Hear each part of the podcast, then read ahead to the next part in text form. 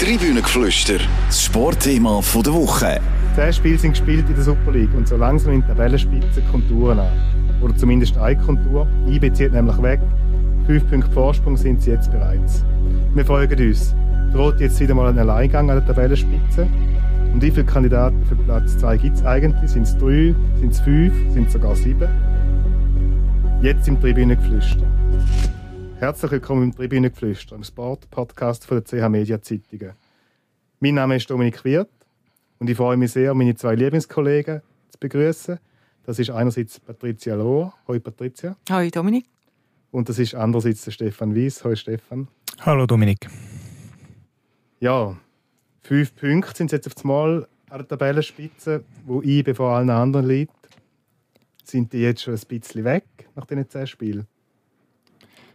Ja, ich glaube es schon. Also wenn man die Tabelle anschaut, die fünf Punkte, ähm, muss man sagen, es wird wahrscheinlich eher mehr werden in den nächsten Wochen. Es muss aber auch dazu sagen, es ist ein bisschen das, was man schon von Anfang an erwartet hat. Also die Prognosen sind ja eigentlich landläufig gemacht im Sommer, dass äh, IB wird den Meistertitel gewinnen. Und was jetzt so ein bisschen ins Auge sticht, ist, dass IB auch dann gewinnt, wenn es eben nicht unbedingt müsste gewinnen. Das ist jetzt zweimal passiert in Luzern ganz spät in der Nachspielzeit Siegtreffer. Jetzt gegen St. Gallen wieder kurz vor Schluss 2-1 erzielt. Ähm, ja, irgendwie findet es immer einen Weg, um den Sieg zu holen. Äh, und eben das ist ja da, wo eigentlich da, da wie rund um wo der Stefan gesehen hat, dass man davon kann ausgehen kann, dass, dass die noch weiter die Kreise ziehen, wo es dann noch ein bisschen ein Alleingang könnte werden. Weil man immer noch das Gefühl hat, äh, da ist noch viel mehr drin. Also eben, jetzt gegen St. Gallen haben zehn Minuten gelangt, um am Schluss wirklich nochmal äh, das Sieggoal äh, zu erzielen. Und du hast, immer, du hast eigentlich über 90 Minuten das Gefühl gehabt, da würde noch mehr gehen. In dieser Mannschaft steckt eigentlich noch mehr drin. Ist denn, ich habe mich auch gefragt während dem Spiel, ist denn so wie ein bewusst noch ein Gang offen, wo man noch ausschalten kann, wenn es nötig ist? Oder ist es gleich auch gewesen, dass, dass man nicht so recht zu Schlag ist mit dieser Spielweise von St. Gallen? Also während dem Spiel habe ich das Gefühl, äh, man hat es eigentlich ein bisschen bewusst gemacht, dass man vielleicht vom Tempo weg ist. Nach dem Spiel hat der Raphael Vicky eher ein bisschen gesehen, ähm, sie haben ein bisschen, haben ein bisschen Mühe mit dem Pressingspiel vom FC St. Gallen. Sie haben eigentlich nicht richtig gewusst, wie Doris spielen. Und sie sagen in der Pause darum auch ein bisschen, ähm, die Stimmung nicht wahnsinnig gut gewesen, weil man das Gefühl kriegt, sie kommen eben da nicht durch. Also von dem her, ähm, ist es jetzt eben noch, noch schwierig zu beurteilen, was wirklich das Problem war. Ob es da war, wo der Vicky gesehen hat, nehme ich jetzt einmal an, dass das das Problem war. Und während dem Spiel hat man das Gefühl gehabt, es ist so bewusst ein bisschen noch nicht aufs Vollgas drücken. Man sicher sagen kann, die Breite ist einfach sehr beeindruckend, oder? Ähm, da kann man dann halt noch einen Mischa Kelia einwechseln, einen Castriot Imeri, der immerhin der Türstanz innerhalb der Super League ist. Ähm, dann kann man noch andere Spieler einwechseln, die bei anderen Vereinen halt einfach immer Stammspieler wären. Also die Tiefe, die beeindruckend. Fabian Lustenberger und Kevin Rüegg hat es nicht mal gebraucht in dem Match. Ja, es ist ein bisschen das, was jetzt Patricia auch angesprochen hat. Ähm, man, hat dann, man sitzt im Stadion und hat das Gefühl, ja, ich kann einen Zacken zulegen oder oder hat vorher mit angezogener Handbremse gespielt. Letztlich ist es aber vielleicht ganz, ganz trivial, dass der Gegner irgendwann am Schluss äh, müde wird, nicht mehr kann äh, die Pace heben und schon gar nicht kann das Tempo verschärfen.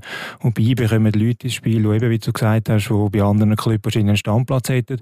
Und durch das kann IB dann einfach das Tempo mindestens heben oder vielleicht sogar noch ein bisschen verschärfen. Und das lange dann sehr oft, geht halt eben dann, um die knappen Matches auch noch zu gewinnen. Und dann kommt halt noch dazu, sie haben halt auch den Glauben. Sie haben einerseits ein bisschen die Erfolgs-DNA halt noch aus den früheren Jahren, wo sie viermal hintereinander Meister sind. Also sie wissen eigentlich schon, sie gehen mit dem Bewusstsein in Match, wir sind eigentlich besser als die nationale Konkurrenz. Und dann äh, jetzt in diesen zwei Spielen, die sie jetzt am Schluss dann können gewinnen, das das äh, lässt natürlich Selbstvertrauen auch wachsen, dass man weiß, man kann am Schluss noch irgendwie den Match zurechtbügen. Und das ist halt, der mentale Aspekt ist halt im Sport immer sehr wichtig. Und da habe ich mich während dem Spiel so gefragt, was ist jetzt die Identität von dieser Mannschaft? Weißt du, die, die spielerische Identität auch? Und irgendwie habe ich sie nicht wirklich entdeckt und bin dann einfach zum Schluss gekommen, vielleicht ist, es, ist die Identität einfach die überragende individuelle Qualität und mehr, mehr braucht es gar nicht. Also ich habe vor allem das Gefühl, in den letzten zehn Minuten hat man einfach wieder die extreme Wucht gesehen, die die Mannschaft hat, oder? Also da finde ich das schon immer noch so ein bisschen eine Identität von dieser Mannschaft. Mit der, mit der Wucht, wo sie dann am Schluss kommen, oder dort, wo der Elia dann die Latte trifft. Ich meine, das ist klar, und jetzt dort St. Galler Verteidiger wahrscheinlich auch nicht unbedingt äh, sehr einen aufmerksamen Eindruck gemacht. Aber dort hast du gesehen, wenn sie dort mit der Welle gekommen sind, haben wir schon das Gefühl gehabt, das ist schon etwas, was die Mannschaft auszeichnen könnte. Mhm. Am Schluss war es nicht die Welle, die zu dem Goal geführt hat, sondern letztlich, ich weiß nicht mal von einem Geschenk reden, aber sicher äh, eine unglückliche Abwehraktion von Leonidas Stergio, die dann das 2-1 ähm, verursacht mit seinem eigenen Goal. Ja, aber eben, es fängt ja außen an. Also wenn du es nochmal anschaust, äh, äh, in der Aufzeichnung, dann siehst du einfach, dass man aussen, auch, auch beim, beim Cedric Gitten einfach nicht konsequent genug hergeht, oder? Und das war eigentlich schon in Basel so, gewesen, dass man dort außen einfach einfach irgendwo, eben wie Stefan gesagt hat, vielleicht ist es schon so gewesen, dass, dass das Kräfte schon ein bisschen gefehlt und dann gehst du halt vielleicht in diesen Situationen nicht mehr mit der letzten Konsequenz her. Dann kannst du sie, oder du bist halt einen Schritt spät. Dort draussen fängt es an, wenn nämlich Stergio, hinter dem Stergio-Stadion noch der Elia hätte wahrscheinlich ein Goal geben mhm. Also du siehst den Fehler gar nicht unbedingt so bei ihm, sondern eher, dass man dort äh, zwei Stationen vorher nicht nicht genug ähm, aggressiv in Zweikämpfe gegangen ist. Ich finde, dort draussen fängt es an. Ich, ich, meine persönliche Meinung ist, dass du dort draussen musst unterbinden mhm. Weil wenn so ein scharfer Ball dann reinkommt, dann kann, ist die Chance groß, dass etwas passieren kann. St. Gallen war vor drei Spielen noch Leader. Ähm, jetzt haben sie dreimal verloren. Ist das schon eine Mini-Krise oder was ist da los? Ähm, also von der Leistung her finde ich jetzt eigentlich nicht. Wenn man jetzt Basel und IB anschaut, ist eigentlich grundsätzlich sind es wieder bessere Leistungen gewesen als im Heimspiel gegen Sia und Sia war wirklich kein gutes Spiel gewesen. Da muss man sagen, das war das erste Spiel gewesen, nachdem das Leader waren sind, wo es wirklich nicht gut gelaufen ist. Aber jetzt leistungsmäßig gegen Basel, wo man in Unterzahl dann noch 2-2 macht und gegen IB, wo man eigentlich sei es eins lang halten, finde ich, sind sie nicht abgefallen. Also ich würde sagen, leistungsmäßig sind sie noch nicht in der Krise. Aber du hast jetzt Lugano daheim und das ist eigentlich so wieder ein bisschen ein Prüfstein, wo mhm. du eigentlich wieder mal punkten wenn es auch nur für die Moral ist. Und jetzt nicht gerade ein Gegner, wo man die besten Erfahrungen gemacht hat. Genau. Ähm, Stichwort Göppfinale. Genau. ja, reden wir, noch, reden wir noch ein bisschen über den Leonidas Stergiou. Ähm, er ist Captain von der U21, er ist auch schon in der A-Nationalmannschaft aufgebaut. Er ist so ein eines der vielversprechendsten Abwehrtalente. Ähm, ist aber in dieser Saison irgendwie so ein bisschen außer Form geraten. Er hat am Anfang nicht so eine Rolle gespielt. Ähm, ist jetzt äh, im Heimspiel Sion ausgewechselt worden, jetzt das Eigengoal. Ist bei ihm irgendwelche Sand im Getriebe im Moment? Also jetzt die Leistung gegen IBU gut gefunden bis zum Eigengoal. Also ich habe es eigentlich sehr, sehr souverän gefunden. Und ich finde eigentlich, auf einen Verteidiger wie Eng kann der FC St. Gallen nicht verzichten. Es ist einfach von Anfang an ein bisschen schwierig weil er halt bis wo St. Gallen die Vorbereitung wieder angefangen hat, ist er eigentlich in die Ferien. Nachdem er mit U21 und der Nationalmannschaft unterwegs war, hat er ein einen Rückstand gehabt und hat es dann auch, ist recht schwer gewesen, zum, zum reinkommen. Und der Zeidler hat dann immer gesagt, er findet, der Stil hat eine super Vorbereitung gemacht, es hat dort so einen Konkurrenzkampf gegeben. Aber man hat schon das Gefühl, er ist jetzt nicht mehr so unbestritten. Da hat man ein das Gefühl. Aber ich finde, jetzt gerade gegen IB hat man gesehen, dass St. Gallen auf ihn eigentlich nicht verzichten kann. Es gibt ja jeden Sommer eigentlich Transfergerüchte. Und trotzdem ist er immer noch in St. Gallen genau. 20, 100, über 120 Super League-Spiele bereit. Ähm, also eigentlich auch so ein eine Symbolfigur fast für den Weg, den der FC St. Gallen eingeschlagen hat. Oder? Mhm. Ja, jetzt eben, man ist ja halt auch immer davon ein ausgegangen, dass er geht. Aber wahrscheinlich war es dann auch noch ein eine Frage vom Angebot, das es hat. Vielleicht war es wirklich nicht da rum, wo man gesehen hat, ja, da ist jetzt wirklich so ein Club, wo er den nächsten Schritt machen kann. Und der Zeidler hat immer gesagt, äh, er findet, im nächsten Sommer kann man wirklich den, äh, dass quasi am, am Stergio die, die Saison nochmal gut tät in St. Gallen. Nochmal eine Super League-Saison, sich nochmal bestätigen und dann schauen, dass es wirklich für ein Angebot kommt, das ihn halt wirklich einen Schritt weiterbringt. Mhm. Und nicht einfach wechseln ins Ausland, dass man gewechselt hat. Mhm. Reden wir mal noch über etwas, was abseits vom Platz passiert ist. Ähm, und zwar hat es da eine, eine gemeinsame Aktion gegeben von den Fans gegen die Playoffs. Also St. Gallen und Berner haben sich ähm, zusammengeschlossen und mehrere Minuten, glaube ich, über Playoffs oder gegen Playoffs äh, gesungen. Mhm. Ganz am Anfang vom Spiel, ein paar Minuten, ja, ist so hin und her gegangen. Man hat das Gefühl, es war eigentlich so gerne noch abgesprochen gewesen.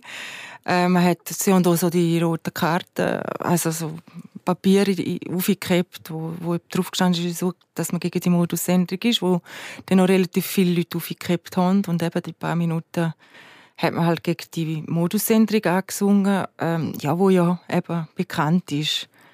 Der Widerstand dass, ist trotzdem jetzt... Dass die Fanszenen eigentlich recht dagegen sind. Ja, ja, ja. Trotzdem habe ich es bemerkenswert gefunden, dass man sich da sogar anscheinend abspricht oder gemeinsam etwas macht. Gut, aber reden wir noch ein bisschen über den Sport. Eben, wir haben es gesagt, IB ist so ein, gefühlt ein bisschen enteilt. Dahinter hat man irgendwie das Gefühl, könnte man eigentlich fast würfeln. Es ist irgendwie, scheint alles möglich. Also, wenn wir schon auf die Tabelle schauen, Servet ist Zweite mit 18 Punkten. St. Gallen, Lugano und Sion haben je 15 Punkte, GC hat 14, Basel und Luzern haben 12 ähm, und beide noch ein Spiel weniger. Also der Abstand zwischen Platz 2 und Platz 8 ist etwa gleich groß wie der zwischen Platz 1 und Platz 2. Irgendwie kommen alle in Frage.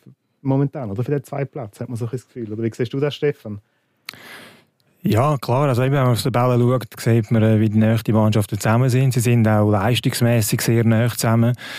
Ähm, du hast richtig gesagt, wenn die gegeneinander anspielen, äh, kann man es eigentlich auswürfeln. Man kann nicht, man kann nicht wirklich Prognosen abgeben bei so einem bei Spiel.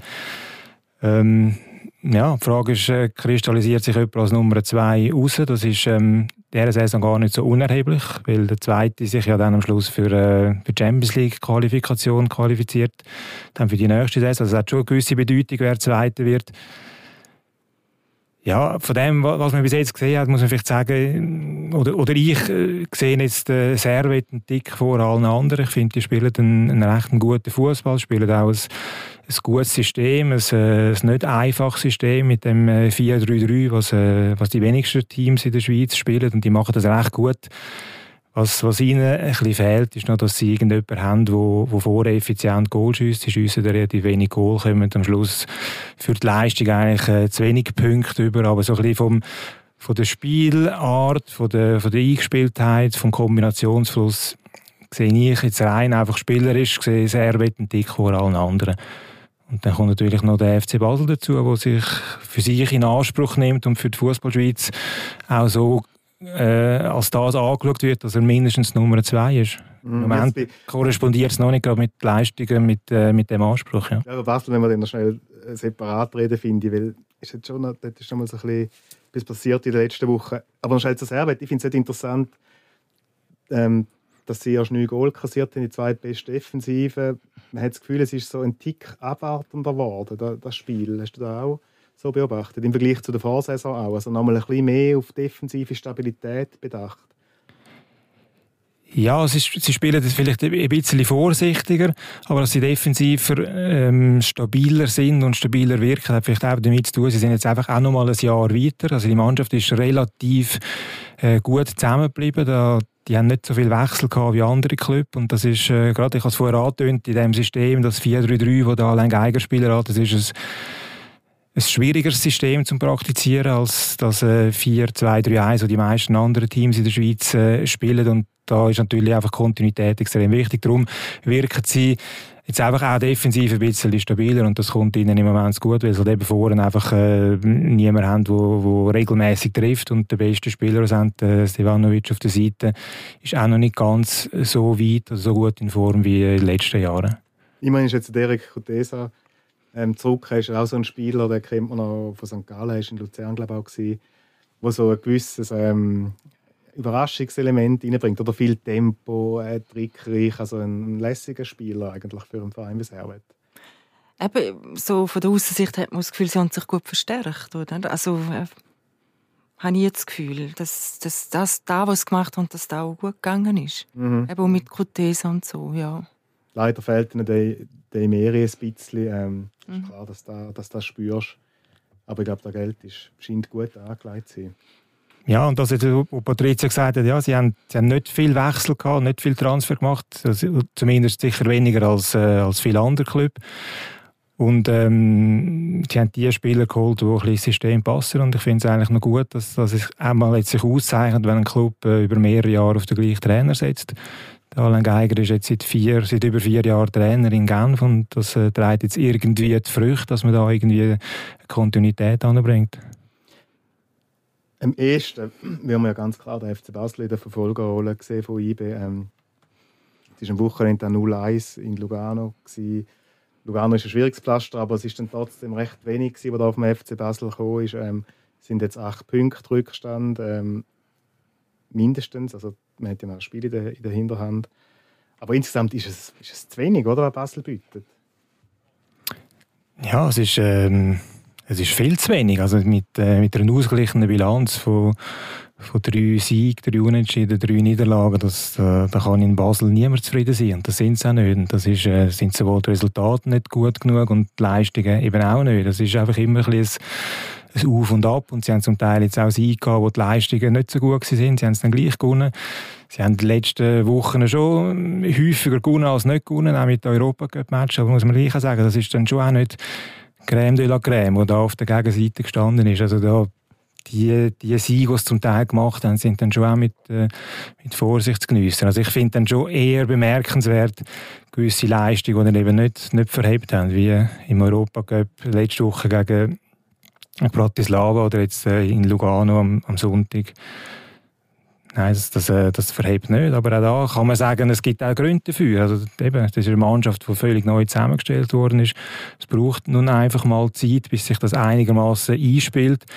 Und die Zeit haben sie auch nicht, weil sie ja seit Anfang Saison immer in englischen Wochen unterwegs sind mit den Quali-Spielen in Europa, Cup-Wettbewerb etc. Also die haben alle drei Tage gespielt, da kann fast nichts zusammenwachsen im Moment. Man hat ja so eine Phase wie das Gefühl gehabt, acht Siege aus, aus, aus neun Spielen, jetzt vor den zwei Niederlagen Bratislava und Lugano, dass ein bisschen etwas gewachsen ist, aber eben, es ist wahrscheinlich, sind, ist die Konstanz ist einfach noch nicht vorhanden, was eigentlich bräuchte.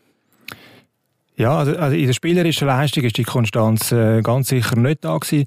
Es hat sicher auch nicht geschadet. Also wenn man gönnt, schadet es nie. Es hat zumindest jetzt ein paar Wochen lang ist ein bisschen Ruhe eingekehrt, weil man halt die Siege gehabt hat. Dann hat es zumindest von den Resultaten her meistens einigermaßen gestimmt. Aber ja, letztlich muss die spielerische Leistung muss besser sein, dass dann wirklich auch die Konstanz in den Resultaten über Wochen da ist. Mm wenn wir jetzt mal Hand aufs Herz also anschauen, wer würde ihr jetzt am ehesten momentan so auf Platz 2 setzen? Du hast es schon gesagt, Stefan, für dich ist es äh, selber der beste Eindruck in der La Patricia.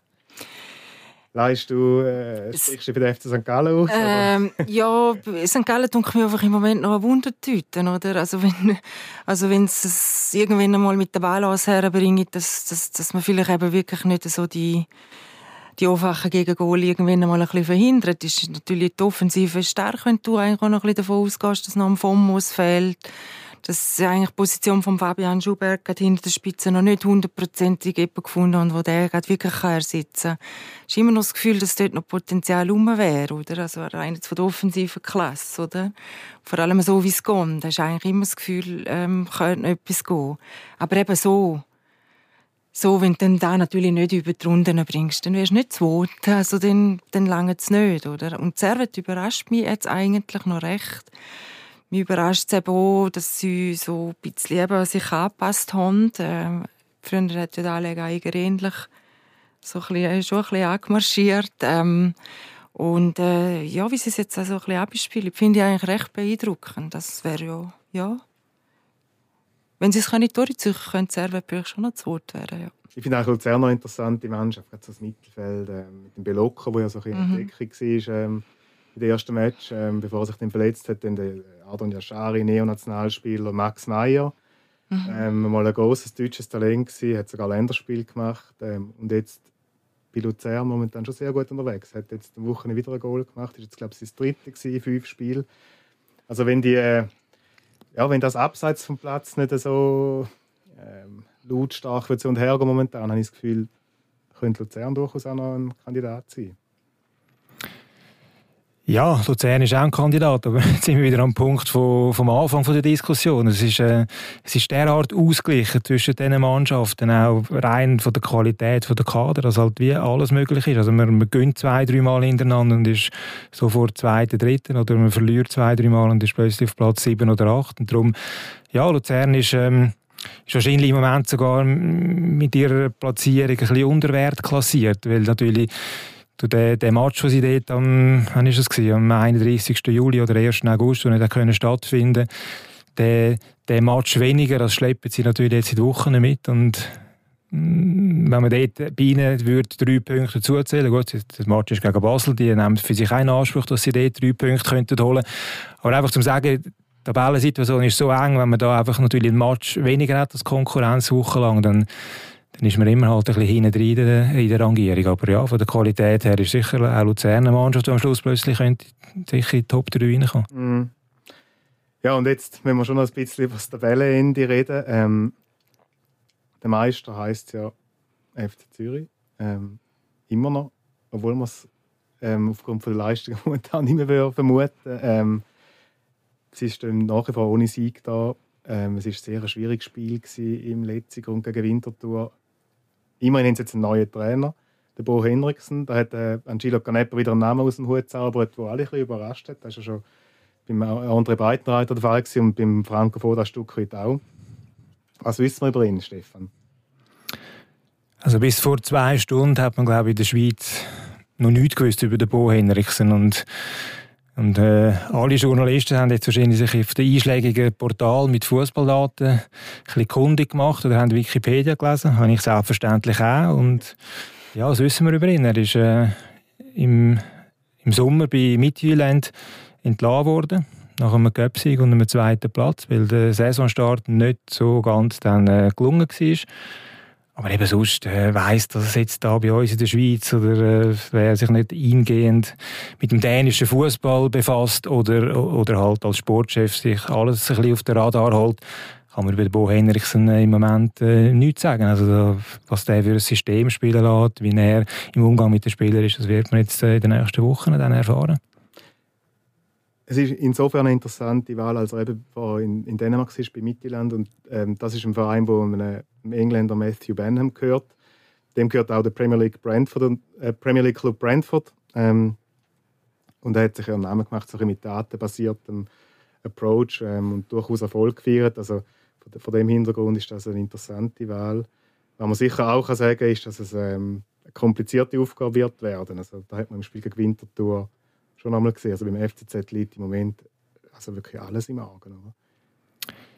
Ja, also es ist, äh, man muss es äh, unter verschiedenen Gesichtspunkten anschauen, das Ganze. Also ich will nochmal schnell auf die Trainerwahl zurückkommen. Ich finde es eigentlich, obwohl ich den ja überhaupt nicht kenne, ich finde es äh, ich finde sehr positive Überraschung, wo der Name heute, äh, heute Mittag dann auftaucht ist, weil man natürlich auch da wieder jetzt die letzten Tage davon gelesen, der FCZ holt einen Trainer aus Deutschland, der Bundesliga-Erfahrung hat. Dann hat man natürlich dann schnell mal das Gefühl, ja, dann Gila Canepa will einfach jemand, der quasi das, äh, das Label Bundesliga am Revers hat. Und ähm, wenn das das einzige Kriterium sollte sein, dann, dann kommen dann eben solche Entscheidstand wie mit dem Franco Foda. Jetzt bei einem Trainer, wo eigentlich niemand auf der Rechnung hat, wo man nicht recht kennt, dann hat man schon das Gefühl, ja, etwas muss ja der FCZ bei dem Trainer gesehen haben, dass es halt vielleicht wirklich jetzt jemand ist, der kommt, der halt einen Fußball spielen lässt, der auch ähm, auf das Kader dann zugeschnitten ist. Also das, das äh, dunkelt mich jetzt eigentlich positiv ähm, bei dieser Trainerwahl. Das andere ist, es ist ganz sicher extrem schwierig und es wird nicht gerade auf Knopfdruck besser werden. Das hat man jetzt gesehen beim Interimstrainer, wo man auch gemeint hat, ja, ein neuer, ein neuer Trainer, einen neuen Impuls und es ist, äh, es ist 0,0 besser geworden in diesem Match, ähm, seit der Franco Foda weg ist. Und man darf jetzt eigentlich auch in den nächsten Wochen nicht, nicht viel erwarten. Also es geht Schlag auf Schlag. Der neue Trainer hat kaum Zeit, um die Mannschaft kennenzulernen. Sie spielen alle drei Tage, die können gar nicht mehr machen im Moment als Spieler, regenerieren, zum nächsten Match reisen. Also was der Trainer kann und was er aus dem Kader rausholt, das wird man dann eigentlich erst im Verlauf des Frühling sehen, wenn dann nach der langen Winterpause auch richtige Vorbereitungen können stattfinden Zuerst geht es jetzt mal auf Eindhoven. Ähm, das ist ein schwieriges Auftaktspiel und mein das Heimspiel ist 0 zu 5 verloren gegangen. Also es könnte sicher einfacher losgehen für ihn. Ja, das ist äh, ein erster Einstieg. Dort hat er jetzt nicht so viel zu verlieren. Eben, Zürich ist krasse Aussenseiter, sie haben äh, den Heimmatch jetzt schon verloren. Äh, neu die nächste Runde vorzustoßen in, in dieser Gruppenphase der Europa League ist äh, nahezu unmöglich im Moment. Ja, aber nachher geht es dann halt gleich in der Meisterschaft weiter. Dann kommt eine englische Woche mit, mit IB, nachher gegen Basel. Ja, und irgendwie die Fans erwarten jetzt schon mal einen Sieg oder Punkt. Und das wird jetzt einfach wirklich schwierig, weil es halt einfach gar nicht so viel Zeit haben, um jetzt irgendetwas grundlegend zu ändern, gerade in den ersten Wochen. Der Gegner am Sonntag war der FC Winterthur, das war das Kellerduell. Ähm, der FC Winterthur, der antreten ist, so ein als Kicker Aussenseiter. Der Bruno Berner hat das Image auch so, so, so ein bisschen ähm, poliert vor dem Saisonstart. Ähm, am Sonntag war aber nicht mehr viel von Keckheit ähm, zu sehen beim FC Winterthur. Also hat mich überrascht, wie defensiv dass die auftreten sind gegen so einen angeschlagenen Gegner. Ja, du sagst es richtig. Es ist, äh, sie sind defensiv gegen einen angeschlagenen Gegner und darum ist eigentlich für mich die Leistung vom FC Winterthur genauso enttäuschend wie die vom FC Zürich. Also der FC Zürich hat, äh, hat viel versucht, ist angerannt, hat es einfach nicht, nicht besser können, weil sie im Moment nicht besser auf den Platz bringen. Aber im FC Winterthur hat man schon das Gefühl gehabt, ja, also wenn, sie jetzt gegen einen angeschlagenen FCZ spielen, dann kommen sie selber noch ein bisschen mit Rückenwind vom Sieg, den sie in Sion hatten, das ja äh, eine Woche vorher dann muss man sich schon sagen, ja, wo wollen sie dann, ich sage nicht, wo wollen sie dann gewinnen, aber wo wollen sie dann wirklich mal richtig mitspielen und auf Sieg gehen, wenn nicht in der Situation, wo sie jetzt den FCZ äh, angetroffen haben. Und ähm, ja, ist eigentlich schade. Ich hätte da vom, vom FC Winterthur äh, viel mehr erwartet. Vor allem nachdem sie jetzt eben eine Woche vorher den ersten Sieg geholt haben. Mhm. Gut, dann würde ich eigentlich gerne abschließend noch schnell über ein anderes Fußballspiel reden, und zwar eines, das morgen ansteht, am Dienstagabend. Ähm, das Playoff-Spiel der Schweizer Frauennationalmannschaft gegen Wales. Da geht es um einiges für den Schweizer Frauenfußball.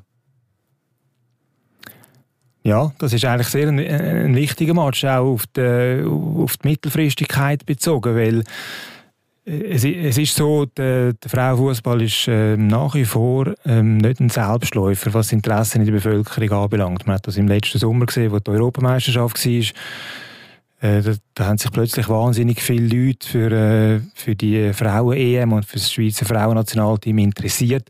Aber das hebt dann schnell wieder ab. Und darum ist jetzt eigentlich das extrem wichtig, dass die den gewinnen gegen Wales und sich für die WM qualifizieren, weil dann eben im nächsten Sommer wieder so ein Hype könnte entstehen wo man halt das irgendwie bisschen die, die, die Wellen könnte jetzt äh, über die nächsten Monate überreden, wenn man am nächsten grossen Turnier dabei wäre.